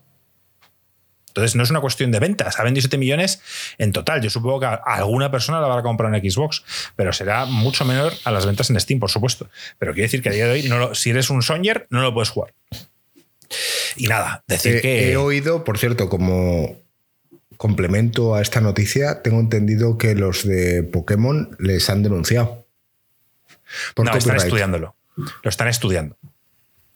O sea, Nintendo está estudiando eh, porque hay, yo me he visto algún que otro vídeo de similitudes entre los Pokémon y estos bichos. Oh, y los lo de pals, ¿o cómo Pikachu es un llaman? canteo, tío, ¿eh? Sí, es bastante cantoso. Entonces están estudiando. Nintendo tiene buenos abogados y, oye, si creen que tienen opción de joderles, tío, lo harán. Así sencillo. Según, mira, viene bien el tema que hemos hablado antes, porque según Joaquín, ellos tienen su derecho. Si quisieran usar los Pokémon y hacer otro tipo de juego, pues podrían, Podrían hacerlo. hacerlo perfectamente. Claro, Decir, oye, si Nintendo no quiere hacer un juego, porque a ver, Joaquín, este juego al parecer es mucho más profundo que un Pokémon de toda la vida, tiene muchos más sistemas, tienen armas, tiene muchas más cosas. Es más, eh, no, yo no lo he jugado, pero en el podcast de Sifted hablan de él y dicen, tío, si este, si este juego, o sea, juego esperemos bueno. que, que Game Freak aprenda de esto, porque si este juego lo hicieran con la franquicia Pokémon, bueno, bueno, lo reventaría. Vale. Ya lo es- revienta. es lo que digo yo. O sea, el tema, lo único que consigue las patentes es que ahora, ¿cuánta gente está jugando a este juego? Pues Siete millones de millones. personas. Hay, O sea, mi- es- hay- es el- hay millones de personas que son felices y Nintendo va a intentar que ese millones de personas dejen de ser felices. Esto, esto es en todo lo que se resume la noticia. Porque para Nintendo es más importante su dinero que la felicidad de millones de personas. Y para mí no lo es. Entonces, si esta gente con una propiedad intelectual es capaz de hacer cosas mejores y más profundas, pues tío, adelante. O sea, que lo hubiesen hecho los otros, tío, ya está. Ahora, yo es lo que estoy diciendo, yo lo que sí que digo es decir, vale, los muñecos, que es el marketing, que es con lo que George Lucas hizo una cosa y no tuvo que trabajar el resto de su puta vida. Eso sí, ahora Nintendo yo le diría, vale, como te han copiado, el marketing te pertenece. ¿Que quieres sacar muñecos de tal? Los puedes sacar. Y no tienes que pedir permiso y todo el marketing físico te pertenece. Pero temas intelectuales donde usas el puto cerebro, como es hacer un videojuego, escribir un libro, una película, ya está. Si es que estamos hablando simplemente de millones de personas que ahora mismo están felices jugando a esto, tío. Y, y- y Nintendo, Ah, que es lo que os vuelvo a decir, que para él lo primero de Nintendo es su dinero y luego vuestra felicidad, pues le va a dar por culo y le va a intentar joder. Eso es a, en a todo mí, lo que se Marco, resume la quitando la, noticia. parte esta de los copyrights y tal, a mí lo que me sorprende es ninguno de nosotros sabíamos de este juego. O sea, no se nos pasaba por la cabeza el impacto putos que podía. Tío. Ya, pero aunque los odiemos, tío, te podía empezar a Eh, juego sonado algo, tío. No, no, no. Yo me enteré cuando, cuando pegó el boom. Cuando, claro, cuando salió, pero esa gente que al final eh, lo ha comprado, eh, a lo mejor no lo hace por masa. O sea, seguro que tendría mucha No, gente no, detrás no. que estaría va, esperando este va. juego. No, esto, esto no sé de dónde ha salido. eh, Quizá en el chat me lo pueden decir, pero yo creo que esto ha sido porque un streamer medio o grande lo ha probado y a, y a raíz de ahí es como un virus, tío. Si tienes a 6.000 personas viendo el, el stream de alguien y esas de 6.000, 1.000 se compran el juego y luego resulta que está teniendo éxito y lo streamean otros tres y tal, pues es un juego, no sé, tío, podríamos hacer un podcast entero hablando de por qué eh, a los streamers y a la gente de ahora, joven, les gustan tanto los survivals, tío. Los Minecraft, los Rust, los tal. Es algo que yo no entiendo. Pu- Puedo, puedo entender que es un juego, pues, que de alguna manera tiene lo que tenía para nosotros el WoW, que te hace estar cada día ahí enganchado, que tiene muchas mecánicas, que, que- que tiene el tema de que tu personaje, pues evidentemente se va haciendo cada vez más poderoso o que tiene más recursos o que tal. Yo eso lo puedo entender, la progresión y el enganche que eso te produce. Pero Yo lo que estoy viendo en pantalla me está molando, tío. No sé, Joaquín, ¿tú qué opinas? Buah, yo he visto ahí crafteo, grindeo, Pokémon, o sea, todo lo que odio. Ya te Claro, dicho, pues la combinación- O sea, a, a mí, craftear. He visto un tío ahí con, la, con el pico y la pala, construir y Pokémon. O sea, te lo vuelvo a repetir. Es que, qué raro la gente dirá, qué raro, si es Joaquín, el niño, esto le debería encantar. Lo odio, tío. Te vuelvo a repetir. Este juego, si yo te he dicho, si no entra tu mujer, tío, y se divorcia a ti, si hay un niño en la sala, a mí no es mi estilo, tío. Esto me parece para niños. Odio craftear, odio el grindeo. Es que para mí son mecánicas que deberían desaparecer. Y, y no digo desaparecer porque yo entiendo que haya gente que le encanta. Ahora me dirá la gente, no, no, pero Joaquín, es que eso no es crafteo, eso es eh, subir de nivel tu personaje a un nivel RPG que tú no entiendes. Pues ya está, yo estoy mayor y no lo entiendo. Yo ahí veo grindeo y crafteo. Y los odio. Son dos mecánicas que odio. Entonces, y, y los putos Pokémon. Que los odio con todas mis putas fuerzas, tío. Pues ya está. Que no digo que sea un gran juego, que el tío que lo haya hecho es una persona muy inteligente y que haya millones de personas felices jugándolo, que lo disfruten. Pero no es para mí. Pregunta, eh, preguntaban en el chat que si. Mira, ahí, ahí, a las frutas, cogiendo las frutas del puto árbol. Ahí, brindando. A ver, no, al igual que yo cuando llego a la Mongas lo vi y dije, hostia, esto puede ser divertido para nosotros. Me gustó. Eh, esto no, es que no, no- no he tenido en ningún caso intención ni de descargarlo. Preguntaban en el chat, Joaquín, si tu padre jugaría al Pal World. Vamos, o sea, mi padre diciendo, o sea, vas aquí a, a coger frutas cuando luego no te las comes y en tu casa comes hamburguesas de mierda, insalubres, tal cual. Aprende algo, coño, vete al supermercado y coge la puta fruta. Es que, y en eso tiene razón, tío. O sea, aquí todo el Tenemos mundo que avanzar, aquí- chavales. Es verdad, hay que avanzar, coño. Es que no vamos a hablar de putos juegos, tío. Venga, Que más no nos interesa tu juego, Joaquín, tío. No queremos oírte hablar de Elden Ring. ¿Qué- ¿De, de qué Vas vamos a a hablar ahora, Marco? No, va a empezar. Dijo Joaquín que quería empezar. Sí, Ah, voy, vale. voy a empezar. Y voy a contar Pero la Joaquín, historia. a ver, si, si es, si es de Elden Ring, eh, eh, limítate a contar tu historia y ya está. No tienes que hablar más del juego. ¿Vale? Voy a decir, no es el Elden Ring, pero mi historia empieza por ahí. Por ser el Final Fantasy. ¿Vale? Hace unas semanas subí un vídeo, ¿vale? De una hora, un vídeo increíble de Bativita en el que básicamente los primeros 10 minutos del vídeo encima son animados. Es que es, es la polla. O sea, este tío. Cuenta o sea, un poco visto- tu visión sobre, sobre tan- esa- ese tan- posteo, tan- Marco. Tantas horas de contenido. La gente me está Mi, mi preguntando aquí. visión, perdona, Joaquín. Mi visión es que Joaquín. Joaquín no entra prácticamente nunca en Discord. Y, y entonces a veces entra, suelta, lo suelta, hace Suelta como su "Toma, mierda chicos, y se va". Os doy esta perla y se va. Ni comenta, ni dice, chavales, esto es increíble. Lo suelta y se marcha. Y Esa entonces es la que suelta visión un que- vídeo de una hora. Sí, como yo te solté el del Halo, en plan, mírate esto. Sí. De, la- de las mejores horas de mi vida. Disfrutando el vídeo, tío. O sea, mejor que una puta serie de Netflix. O sea, increíble, tío. Los 10 primeros minutos animados. Te cuenta, es un vídeo que básicamente te narra la, la- para mí lo que es el mejor arco del Elden Ring, que es la historia de Rani, ¿vale? Desde el principio hasta el final, los personajes que hay implicados. Buah, es, es que es, es la polla. En fin, no, no quiero spoilear por si lo veis, es la polla. Y ya viendo el vídeo ese, disfrutando, volví a estar feliz, tío. Es que ni siquiera tenía que jugarlo solo. Volví a oír la fuerza ahí de- del Señor de los Anillos, ahí de. El y ahí mi PC llamándome para que instalase el puto juego, volviese a jugar y volviese a ser feliz. Y de repente, en los vídeos de Bativita había en plan cómo, cómo pilotar bien tal en el Fire of Rubicon. Armor Core. Y digo, venga, me voy a ver el vídeo. Total, que me lo empiezo a ver y el tío, nada más empezar el vídeo, dice, dentro de poco voy a sacar mi vídeo de Lore de más de una hora del Armor Core Fires of Rubicon. Y ya, tío, dije, tengo que jugar este juego. Tengo que probarlo. Me vi el vídeo. Joaquín, Me vi el vídeo del pavo pilotándolo tal cual. Me meto en Steam. Veo, me leí. me- yo siempre me meto en Steam y veo varios, varios comentarios de gente. ¿no? Y de repente me veo el de uno que pone: Tío, no os dejéis engañar. Yo era escéptico con este juego, no quería jugarlo.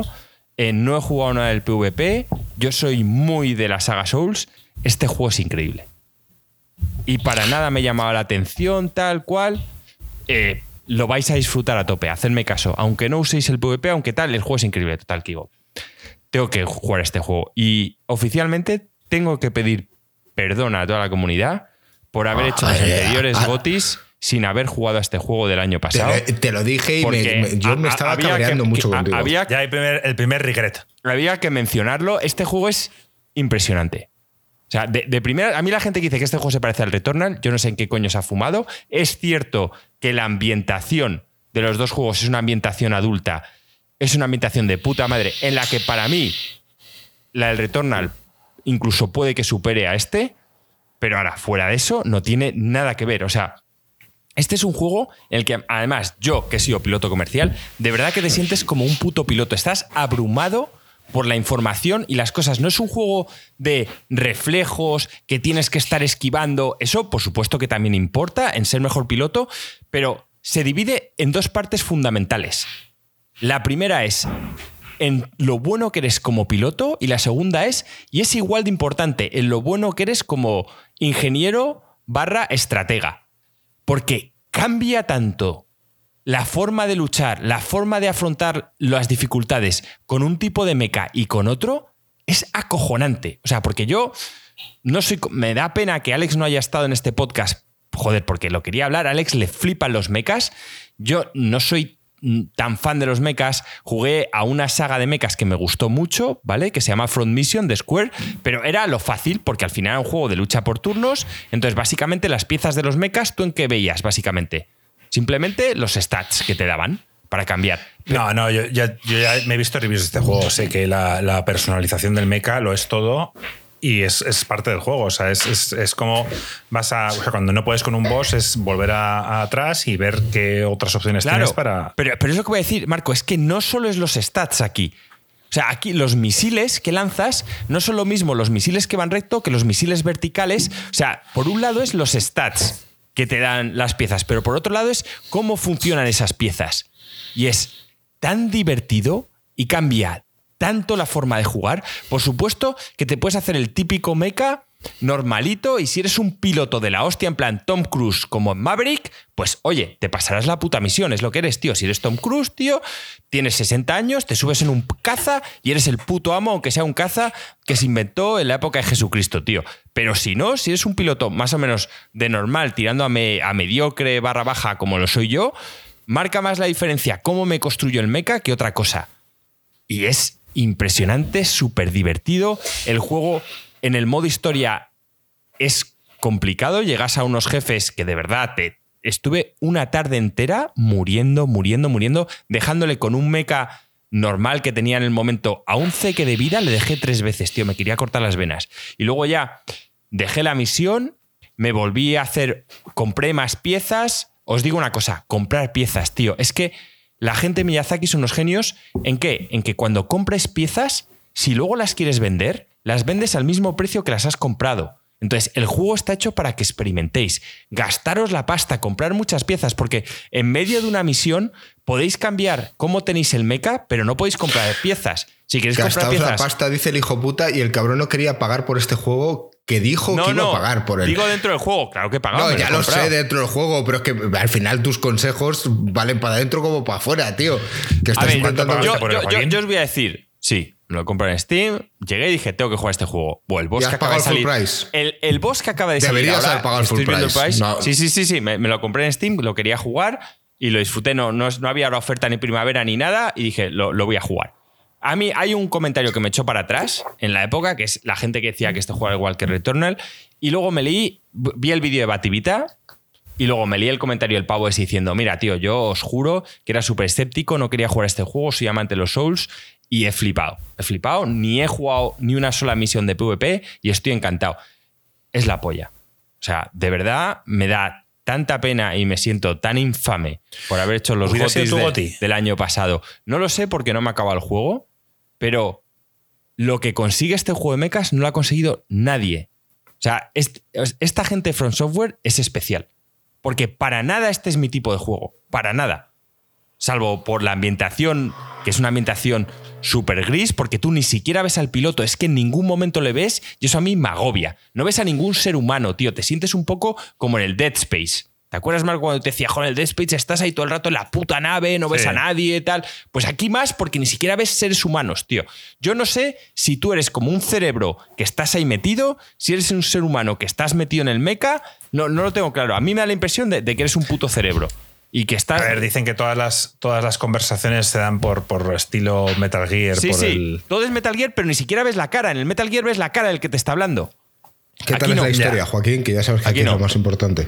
La historia eh, no es tan ambigua como los Souls. Yo al final siempre he dicho que los Souls, por encima de todo, son juegos de arqueología. O sea, si Indiana Jones pudiese jugar a videojuegos, diría que el, que el Elden Ring es su juego favorito de lejos. Este sí que te van dando información porque tienes muchas conversaciones, pero para mí, no sé si es que dan por sentado que has jugado los Armor Core anteriores, se queda corta en cuanto, no sé, te empiezan a decir cosas y yo no sé qué está pasando en el mundo, me lo huelo, me lo intuyo, pero es lo que te digo, por ejemplo, ahora no sé si tú es tu cerebro el que está ahí dentro, si es, no, no lo tengo claro, si es una persona humana la que está dentro, aún no lo sé. Voy por el chapter 3 Estoy súper feliz de haber encontrado este juego. Me siento fatal de no haberlo metido en los gotis. Y la ambientación, los gráficos, pero sobre todo la forma de jugar. O sea, cómo es tan importante lo bueno que tú seas como ingeniero a la vez que hacer tu meca, cómo cambian las cosas, no solo por los stats que tienen, sino por cómo funcionan cada arma, cómo funcionan, es fundamental. Y yo que he sido piloto aquí, no está, no, lo importante no estás tan metido en el tema de esquivar y apuntar, ¿vale? Porque no es como el Returnal. Aquí, básicamente, todos los enemigos, casi todos, se están moviendo. Entonces, tú cuando apuntas, tú tienes una serie de chips que te mejoran tu puntería a corta distancia, a media distancia o a larga distancia. Pues mientras se mueven, tú más o menos apuntas y el número de balas que le va a dar siempre más o menos apuntes bien. Cuanto mejor apuntes, obviamente va a aumentar, pero depende de los chips que tengas puestos. Entonces, ya solo influyen los chips en si vas a ir a corto plazo, a medio plazo, a largo plazo, el tipo de armas que tienen, la munición que tienen. No puedes estar desperdiciando munición porque te puedes quedar sin munición en medio de la misión y tienes que ir a puños. Es que, o sea, es tan amplio todo. Tienes cuatro putas armas. Tienes un arma en la mano derecha, en el hombro derecho, en la mano izquierda, en el hombro izquierdo.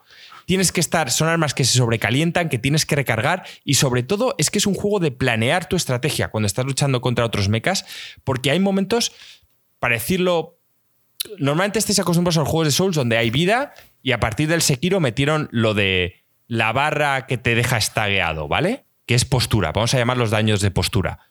En el Sekiro o en otros juegos donde ya la postura estaba implementada, normalmente cuando a un enemigo le rompías la postura, tienes tiempo de sobra para romperle el culo. Básicamente que esa va a ser un movimiento. Aquí no.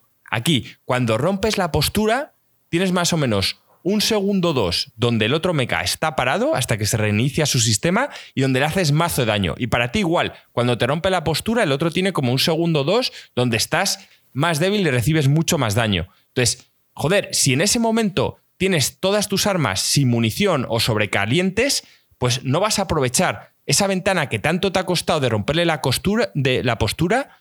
No es como el Sekiro que dices, ah, ya le he roto la postura, a tomar por culo. No, aquí o lo has planeado bien romperle la, la postura cuando tienes mucha munición o lo has hecho para nada y jode la vida. Entonces, es más importante en un combate lo eficiente que eres a la hora de hacer tu daño, lo que sería tu ciclo de daño en, en un juego como el WoW, que el hecho de estar esquivando no sé qué. Por supuesto que esquivar, si eres el puto amo, también es importante. Tienes una barra de energía que si la consumes, oye, pues igual tienes unos segundos hasta que la recuperas donde te quedas sin poder apenas moverte y te pueden reventar. qué bueno, tío, qué bueno es el juego. Y de verdad que la sensación tiene mucho más que ver con lo que sería ser un piloto de mechas de verdad que con lo que es un Returnal o el típico juego de acción frenética. De verdad, es un juego de tener la sangre fría y la cabeza caliente para saber cuándo tienes que disparar, cuándo tienes que esquivar. Los gráficos son buenísimos.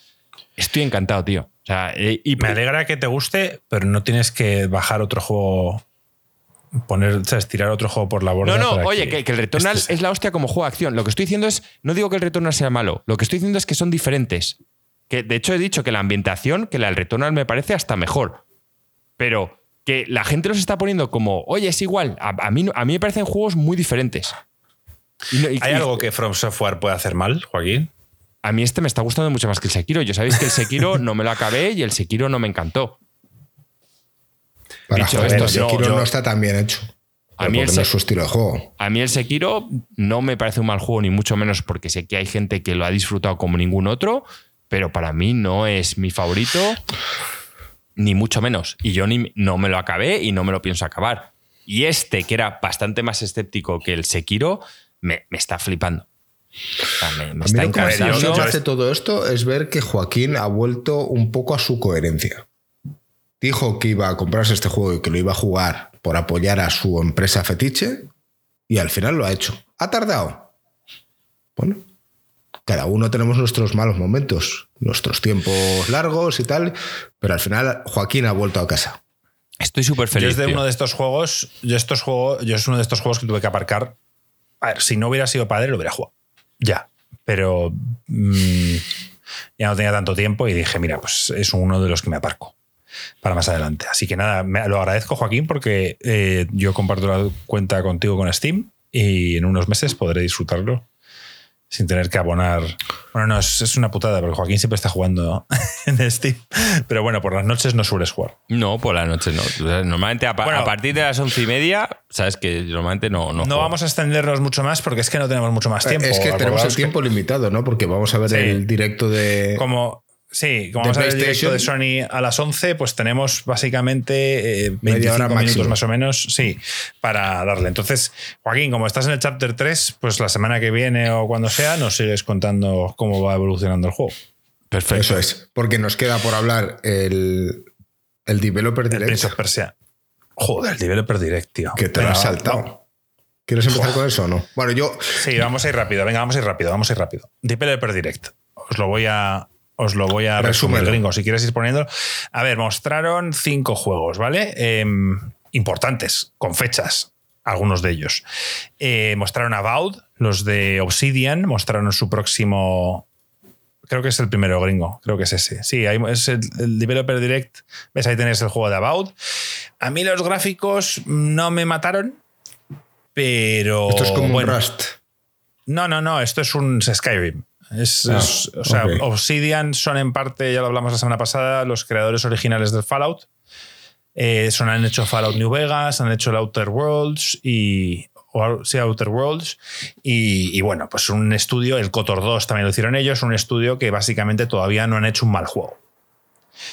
Pero todavía tampoco lo han reventado, para mí. Coño, un, un- Eh, Pillars eh, está basado en el Pillars of Eternity. ¿Tú has jugado, Joaquín, a, a esos juegos? A ver, pilas, em- empecé, tío, pero no me lo pude acabar. El Panucci dice, Obsidian igual a juegazo. Es cierto, pero para mí no tienen un killer app. No, no han llegado a ese nivel, tío, máximo, ¿qué tal? Yo, alguno dirá que sí. A mí el Cotor 1 me gustó más que el Cotor 2. A mí el Fallout 3 me gustó más que New Vegas y sé que es impopular mi, mi- mi opinión, porque sé que el New Vegas es el que más gusta a la mayoría de la gente. Y bueno, en este juego, ¿qué que deciros? Podemos esperar, bueno, pues una, una un clásico juego de, de Obsidian. Eh, bueno, eh, te muestran una, una serie de combates que a mí no me han matado. Hay algo como que no, no, no sé, el combate en primera persona estilo Skyrim no me gusta y no creo que este juego me vaya a cambiar de opinión. Así que yo me haré un mago. Tampoco me gusta Joaquín. Puedes ir con dos varitas y ser como un gunslinger de las varitas y tal. No lo sé, tío. Eh, Eh, eh, Eres un Marco, español, tío, Marco. Eres un super Harry Potter, tío. Míralo así. Sí, sí, sí, pero no, no estamos en Harry Potter. Marco. Todo esto de la varita me, me chirría. Gunslinger en español. Pistolero, Un tío. pistolero. Un pistolero. Y bueno, como vamos rápido, eh, About está para eh, anunciado para eh, pues ahora no me acuerdo de la fecha, porque lo estoy diciendo de memoria, para este año, para 2024. Ya lo sabíamos, pero posiblemente salgan en 2024. No sé si han dicho una fecha, sin fecha, ¿no? Vale, ok. Sin fecha. Em, siguiente, Indiana Jones. En otoño de 2024. Otoño de 2024, estupendo. Indiana Jones, este es de Machine Games. Ya sabéis que yo soy bastante fan de Machine Games. Los juegos de Wolfenstein, Joaquín, me encantaron. Y, y este Indiana Jones está hablando del Senua aquí, Joaquín. Bueno, hablamos del Senua primero, ¿quieres? Tío, Del Senua. Es que están hablando del Senua primero. Venga, vale, pues el Senua. El Senua Saga Hellblade 2 em, es un poco decepcionante la- el- las horas que dicen que dura el juego, de 7 a 8 horas, como el primero. A mí eso me sorprende. Yo Pero eso te parece decepcionante a ti. O sea, que sea A ver, no es, no corto. es decepcionante. Eh, Depende, depende. Depende de muchas cosas. Puede, puede que lo juegue y diga, wow, qué experiencia más increíble. O puede que lo juegue y tenga ganas de más. Entonces, eh, por lo que estoy viendo en los, en los vídeos, tío, eh, se parece mucho al primero. Fíjate la cámara cómo está de pegada al personaje, los combates como que son aislados del resto de, del, del- del- ¿Sabes? Como que es, es un combate. ¿Sabes lo que te quiero decir, Joaquín? Eso sí, gráficamente es una locura, como se ve. Y, y todo va a depender de, de la inmersión para mí en este juego, de la historia, de que el combate lo mejoren con respecto al primero. Yo sé que Joaquín lo ha jugado entero y que, y que mejoren la experiencia, porque lo de los puzzles esos de ir viendo por, buscando por el suelo los, las, Las las- los runas signos eran esos. infames, tío. Sí, entonces eh, entiendo que eso no estará, pero, pero es un juego diferente a lo que yo me pensaba. Yo de primeras esperaba un salto estilo Uncharted 1 a Uncharted 2. Esperaba ese tipo de salto y en este juego, mm, bueno, pues estoy viendo que sí, evidentemente gráficamente espectacular, la actriz hace un trabajo increíble, la historia seguro que está muy bien, el combate tiene que haber mejorado bastante, pero bueno, es un juego que, que ahora me tiene un poco frío. Sale el 21 de mayo. Así que tenemos ya una fecha fija para el juego y nada, solo esperar. ¿Qué te parece? ¿Qué os parece los gráficos? Parece un walking simulator. Sí. Ves a la tía todo el rato andando y luego combates. Sí. Eh, Yo es que creo que va a ser un walking simulator. ¿Sabes? Entonces, si es así, que es lo que era el primero, mm, creo que sería una decepción. Creo yo, ¿eh? Todo también depende de, de otras cosas. Luego, pasamos a Machine Games e Indiana Jones. Indiana Jones. eh, esto pásalo para adelante, gringo, que creo que es el Visions of Mana, que no, no nos interesa ahora mismo. No, ya, Em, ya dejé claro que el Visions of Mana con, con un tío con ese pelo no lo íbamos a jugar. Aquí lo Ahí tienes. tienes Indiana Jones. Bueno, decir que la cara es Harrison Ford. Yo pensaba que iban a poner, yo qué sé, pues iban a inventarse un estilo de Indiana Jones, pero no, la cara es Harrison Ford, la voz se la pone Troy, Troy Baker, lo cual me sorprende, pero yo no estoy muy acostumbrado a ver las pelis de Indiana Jones en inglés, las veía en español, y a Harrison Ford la mayoría de películas que he visto ha sido dobladas, pero por lo que he escuchado lo hace bastante bien, clava bastante la voz, y dicen que doblar a, a Harrison Ford es bastante complicado. Eh, es, la historia es entre entre el Temple of Doom y la Última Cruzada, o sea, en, el- en la época de los nazis y El todo de Indiana. Jones. Sí. Y, y es en, lo que más controversia ha generado es que es en primera persona. No es en tercera. Va a ser estilo Deus Ex, Joaquín, que cuando haga ciertas escenas, cuando escale, cuando escale por, un- por un- una pared o cuando haga ciertas movidas, se verá en tercera persona, pero eh, ya sabes, el marketing, nosotros queremos que te sientas Indiana Jones, queremos que vivas como él y tal y cual. Entonces, eh, a ver, vamos a ser sinceros, yo lo hubiera preferido en tercera persona, pero Machine Games, si contratas a Machine Games, es porque, porque lo vas a hacer en primera persona, porque ellos se especializan en ello. Wolfenstein es una saga que me flipó. Y, y bueno, tío, yo este juego seguramente es de los que más ganas tenga. O sea, Indiana Jones es de mis personajes favoritos de la Tiene infancia. pintón, ¿eh? Yo lo estoy viendo y. Sí, y pinta muy bien. Pinta que es todo lo que podemos desear los fans de Indiana. ¿Tú este juego, Joaquín, te llama? Bueno, a ver, este juego va a estar en Game Pass, entonces lo voy a probar seguro. Eh, ya os diré qué tal. Eso es que no le interesa una mierda y lo va a jugar porque está gratis, básicamente. A mí Bueno. me chifla, o sea, lo estoy viendo y estoy recordando esos primeros momentos cuando empezaba a jugar al Uncharted, tío. Es la misma Claro, es que esencia. Bueno, pero es, Sí, que, la, o es que la Uncharted era en tercera persona gringo y a mí eso me cambia mucho. Ya. Yo no, yo no soy fan de los juegos en primera Pero persona. es tú que eres nazi sobre un, un tipo de perspectiva a la Pero, otra. pero, Joaquín, eh, han enfocado mucho a los puñetazos, han enfocado mucho al stealth, al uso del látigo. Mm, Solo se le ve una vez usar la pistola. O sea, no es un shooter. No va a ser un shooter. ¿Sabes? Entonces, eh, eso por ahí puedes estar un poco más tranquilo, creo yo. ¿eh? ¿Ves? Ahí se le ve usar la pistola, pero no le ves. Vamos, no va a ser un shooter. Y, y nada, yo este juego le tengo unas ganas increíbles, la verdad, con los puzzles gringos, de estar ahí en va a el tener típico humor, templo, seguro. Este, este juego va a Sí, estar sí, guapo. sí, sí. Sí, va a ser, se llama Indiana Jones and the, and the Great Circle, el gran círculo. Y, y bueno, ¿Y, y tenemos fecha? eh, sí, 2024. O sea, es, sorprendentemente este juego es para 2024. No Qué sé si han dicho una fecha No. exacta, pero sin fecha, 2024. ¿Qué más tenemos? Y el último, el último juego ahora mismo no me acuerdo. ¿Cuál es? Pasa para adelante y, y me refresco la memoria. Porque ahora mismo. Pues lo último, el que nos hemos saltado. Vale, Pero no. No, sí, el Visions of Mana, que eso lo vamos a ignorar. no- vale, no-. Nos importa bien poco, ¿no?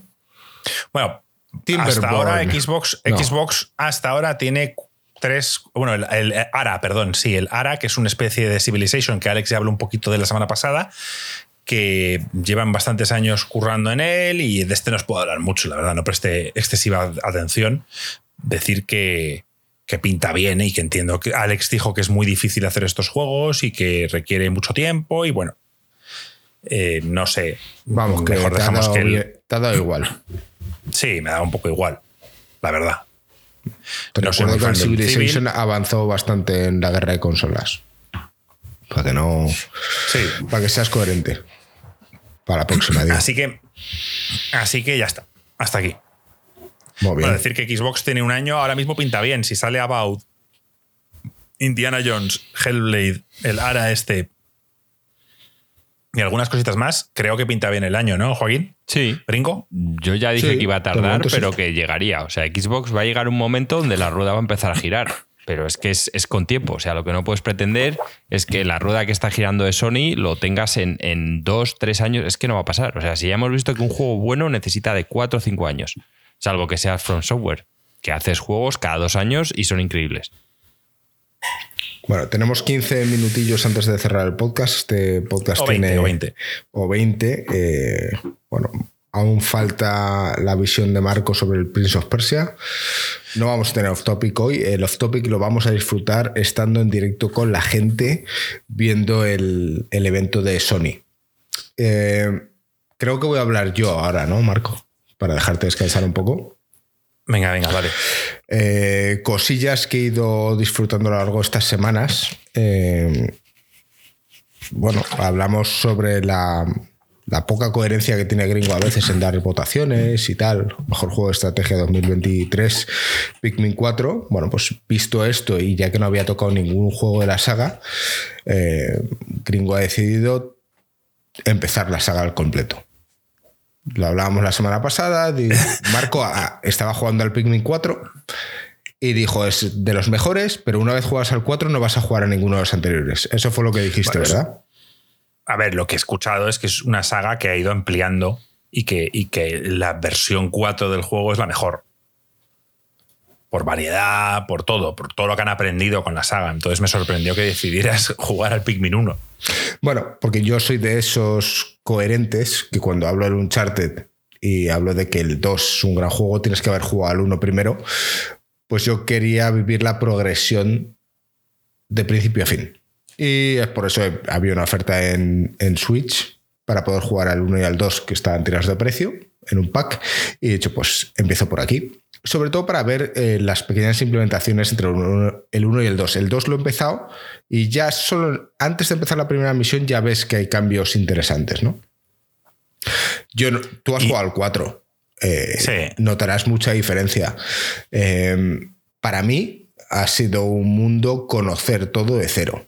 O sea, para los que hayan jugado un Pikmin esto ya es fácil, pero es un juego de estrategia y gestión de recursos espectacular. Tú decías que había mucha gente que odiaba el 1 porque tenía tiempo limitado. O sea, tú tienes supuestos 30 días para encontrar 30 objetos en, en misiones diarias que están limitadas y acotadas. ¿no? Entonces tú en ese lapso de tiempo tienes que resolver lo mejor que puedas y hay cosas que se pueden quedar. Eh, imagínate que hay algo que no has terminado, pues lo dejas a medias y el próximo día que vuelvas está a medias aún. Hmm. Y, y bueno, poco a poco vas descubriendo un poco el Pikmin rojo, que es más agresivo, que aguanta el fuego, el azul, que aguanta el agua y demás. Entonces, te van plantando puzzles no, no súper complicados, pero algún que otro bastante creativo por ahí. ¿eh? Y entre medias te ponen enemigos que a la vieja usanza, tío, que no tienes ni puta. O sea, tienes que buscarte las maneras de vencerlos. Con el aliciente de que encima tienes el tiempo limitado y que como te dediques demasiado tiempo en un enemigo, no te va a dar tiempo a encontrar el resto de objetos. Y vas a tener que volver a empezar otro run. A, a mí los juegos con tiempo no me suelen gustar. Eso tengo que admitirlo. Entonces agradezco que, que esta mecánica la eliminaran en el, en el 1. El 1 es el único que la tiene. Bueno, a mí me ha gustado decir que me lo he acabado en 28 días y que me ha flipado. Eh, ¿Estás preocupado con no acabarlo en 30? me he quedado con la duda porque según vas avanzando hay momentos en los que te dice, quizás no necesito todos los componentes para sobrevivir. Entonces, no lo sé. Es posible que haya, que, que si recuperas ciertos elementos y no otros, que puedan ser optativos, a lo mejor puedas acabarte el juego igualmente. No he tenido tiempo suficiente como para poderlo rejugar y no lo voy a rejugar. Pero vamos, eh, la experiencia de disfrutar el juego, em, gestionar los recursos, buscarte la manera de matar a los enemigos, aprender a utilizarlos. Hay algunos que, por ejemplo, saltan más que otros y yo eso no lo sabía. Al final eh, van pasando los días, te frustra un poco y de repente te da un tip con el que lo escuchas y dices, ah, coño, pues de esta manera voy a resolver tal problema. Y eso mola, porque al final eh, está acorde al, al, al paso del tiempo que estás disfrutando en el juego. Si ves, yo estoy viendo el vídeo que has puesto y reconozco todo lo que hay. O sea, Claro. Lo entiendo, lo reconozco y, y simplemente por lo que veo el 4 pues avanza, tienes un perro que controlas aparte, los mapas son mucho más grandes, hay muchos más puzzles dentro de los mapas, o sea, es como, sí, una versión... Entiendo que será más avanzada y más pulida. Yo lo poco que he visto, por ejemplo, en el 2, que ha sido avanzarlo y tienes dos personajes. Entonces tienes como dos personajes principales que puedes manejarlos de manera independiente y que ya me puedo imaginar cómo pueden evolucionar los puzzles cuando manejas a dos con combinaciones de diferentes Pikmins en ello. Y además, creo que cada escenario tiene profundidad al menos lo único que he visto en el 2 es que te llegas a una zona y llegas a un túnel y te llevas a unos pigmins contigo y vas a otra zona que no está relacionada con la anterior. Eh, Quiero decir, esto seguramente vaya más y iré hablando poco a poco, pero que me voy a jugar la saga al completo. Joder. Va a ser tu juego de, de viaje, ¿no? Es mi- claro, me decías eh, la semana pasada, ¿has empezado el Mass Effect? No, porque estoy con el Cyberpunk cuando estoy con el PC, pero cuando no estoy en casa, por ejemplo, la semana pasada tuve que viajar por curro, me fui con la Switch y por eso eh, estuve con el Pikmin. De hecho, ya veremos, pero a la final del mes de febrero va a haber 15 días que tampoco esté. Entonces, seguramente le dé mucha caña a esto. Entonces va a ser mi Vale, juego vale. de viajes. Ok. Y por otro lado, de decir que la expansión del Cyberpunk 2077 también la he terminado. Y ya solo te queda la misión final. Ya solo me queda la misión final, o eso creo. Entonces, había gente que me preguntaba en Discord qué me ha parecido. Y creo que no sería justo dar una valoración aún. Porque incluso hay misiones que estoy haciendo en paralelo o que he hecho en paralelo mientras supuestamente estaba jugando a la expansión. Entonces, lo tengo claro cuál fue el inicio y el final de la expansión porque está muy delimitado. Pero mi experiencia de haberla disfrutado no ha sido solo eso, sino que está combinado con continuar con el resto del juego. Muy bien, pues la semana que viene o cuando tú acabes. Claro, cuando decidí comprarme la expansión es simplemente porque yo estaba haciendo misiones y llegó a una que dijo, a partir de aquí o acabas tú la anterior o no. O, o no puedes Sí. volver atrás. Entonces ahí fue cuando compré la expansión. Pero tú ya me habías dicho en el pasado que hay como tres historias principales, de las cuales Que hay creo que tres solo termina secundarias o cuatro. Hay tres o cuatro importantes. Pues eso, pues de esas y que cuatro, influyen en el final. claro, pues solo he hecho tres, solo he hecho una, creo. Entonces voy a ver si consigo ver en qué situación estoy y a partir de ahí lo acabaré y ya daré mi, mi visión final. Y ahí estoy. Prince of Persia. Dale.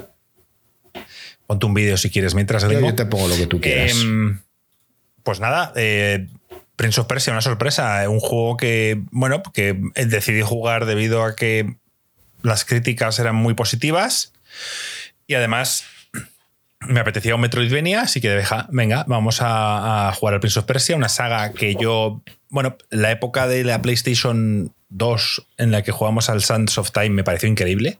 O sea, es de los mejores momentos de Ubisoft. Luego creo que el éxito de Assassin's Creed hizo que esta saga se perdiera un poquito y, y han vuelto a los orígenes con este The Lost Crown, tío. Nada, eh, eh, llevo toda la semana pensando si qué nota darle y al final, valorándolo mucho, he decidido darle un full pedal a este Prince of Persia. Em, La gente en el chat Porque- no lo creía, ¿eh? No, estaba pensándolo porque, porque tengo que ser justo y, está a la altura de, del Hollow Knight y del Ori y del Blasphemous 2. Sí, en algunas cosas es mejor, en algunas cosas es peor y, sería injusto eh, restarle importancia a ciertas mecánicas del juego por el simple hecho de que quizá la ambientación o la historia, mm, bueno, la historia me ha gustado, quizá la ambientación y gráficos, el arte es de lo más pobre del juego comparándolo con los otros. Ori está a otro nivel, Hollow Knight, aunque es un estilo muy indie, me encanta, y, y Blasphemous, aun siendo pixel art y tal, me flipa también. Es Entonces, sí, quizás este juego es Sí. increíble. O sea, este juego es increíble. O sea, eh, el manejo posiblemente es el que más se parece a, Hollow Knight en el sentido de que, de que controlas en todo momento lo que estás haciendo con tu personaje. Eh, en combate me parece superior este al Hollow Knight porque tiene más opciones. No tiene combos, Joaquín, no te asustes. No tiene combos como tal que te salen en pantalla, pero sí que el personaje puede hacer combos. O sea, tú cuando ves un soldado ligero, puedes pegarle, puedes luego arrastrarte por el su- suelo haciéndole slide, lo cual le, le pega una patada que lo levanta en el aire, saltas, le sigues pegando en el aire, luego le puedes dar una hostia para machacarlo contra el suelo y por tanto tiene un flow que, que hace que para mí el combate sea, sea bastante superior a otros juegos que les he dado full pedal. La historia es, empieza sencillo, eres Sargon, si no recuerdo mal, estás ahí con tus compañeros los inmortales que se llaman, y que son como una especie de superhéroes en persa, por llamarlo de alguna manera, y aquí han secuestrado al príncipe Hassan y tienes que ir en, en su ayuda. En su ayuda, intentar recuperarlo y tal. Entras en un templo donde el tiempo es, está como roto y a partir de ahí empieza a desarrollarse la historia. Está bastante chulo. La historia, yo he escuchado en varios podcasts y reviews en que la historia era flojea y a mí no me ha parecido mala ni mucho menos. Em, pues como veis, eh, la variedad de, de enemigos es alta, o sea, hay tíos con escudo que tienes que pensar cómo, cómo afrontarlos, los bosses están bastante currados y, y lo que también me ha gustado mucho es la, la del plataformeo. Yo sé que Joaquín, por ejemplo, tú odias las plataformas, No, no soy muy está- fan. Pero, o sea, pero me- estamos, estamos sé que siempre hay o sea, en estos juegos tipo Metroidvania, sé que hay plataformas, y difíciles.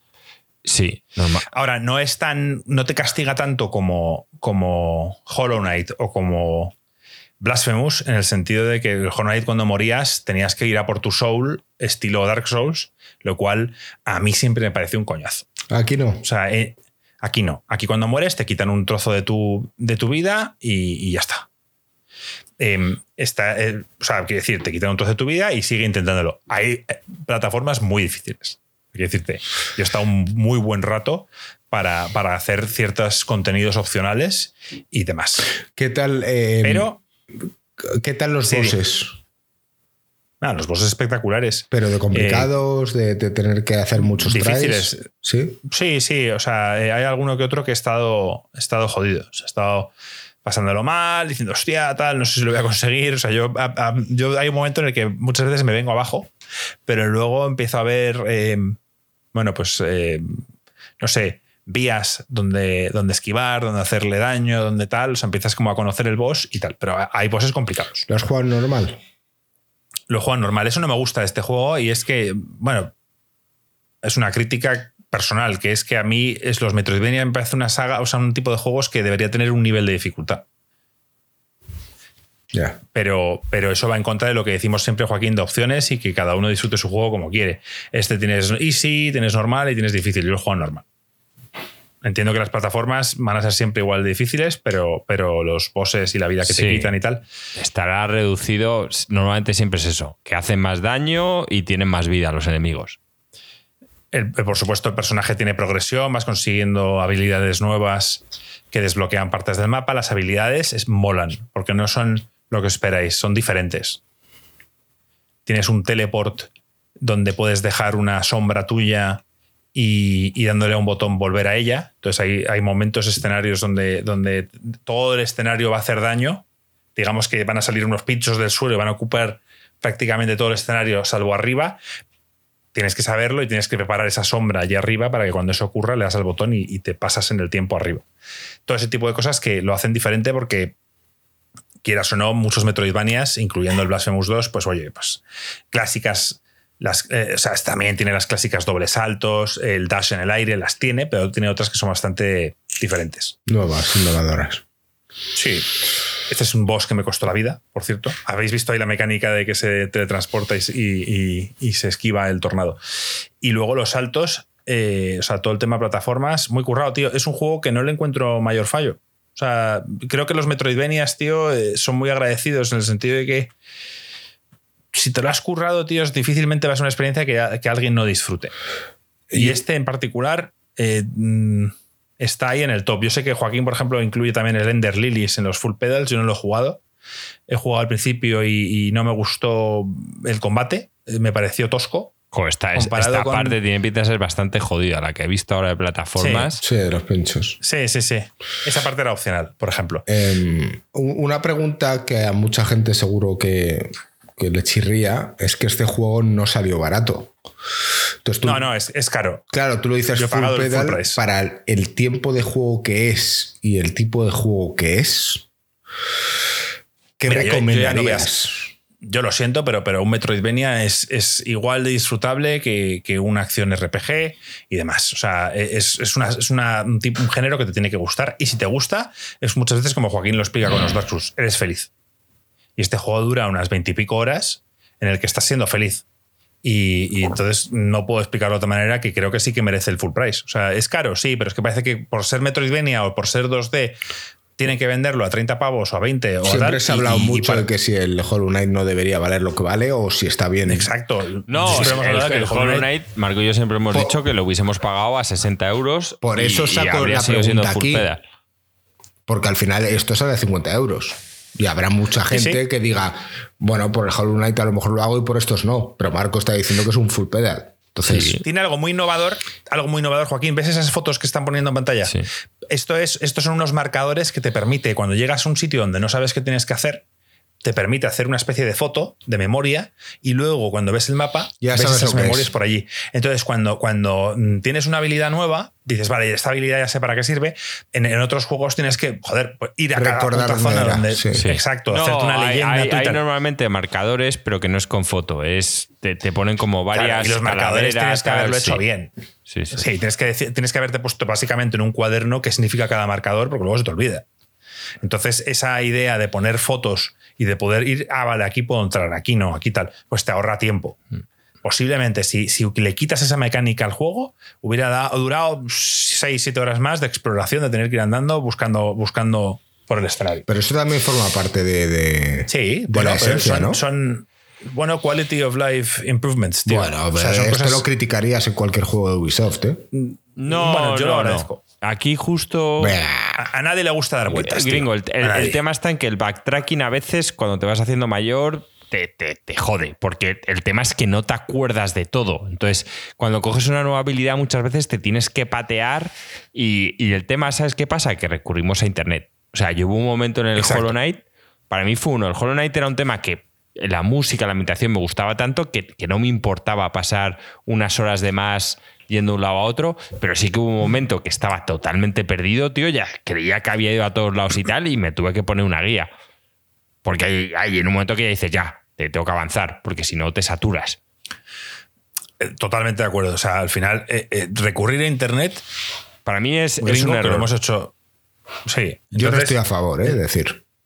Bueno, pues yo, yo siempre que estoy mm, perdido en un juego y que no quiero estar ahí parado, tío, pues recurro Ya lo que yo que quiero hablar es sobre la coherencia. O sea, criticáis muchas veces que hay demasiados marcadores en un mapa cuando lo que hace es No, precisamente. no, estos marcadores te los pones tú. No, claro, te los pones tú, gringo. Es como los marcadores. Mm. No están puestos. Los marcadores en este tipo de juegos Y te los están pones limitados. tú. Están limitados. O sea, es como Ah, que te si digo, te lo tú cuando tú, estás sí. en el Hollow Vale. Knight, eres tú el que en el mapa te dejan ponerte una calavera, pero la calavera te la pones tú. O sea, es un indicador tuyo. sí, es como sí, si tuvieras una agenda y te la pones. Pues es- Marco lo único que dice Que, que no es sabía que, te lo ponías tú. Claro, a diferencia de los demás, donde solo pones una calavera, en este, donde pones la calavera, ves una ¿Cuál es la imagen. foto? La foto te la pone el juego, pero, pero tú has puesto ahí la calavera. Entiendo, ¿no, Marco? Claro, claro.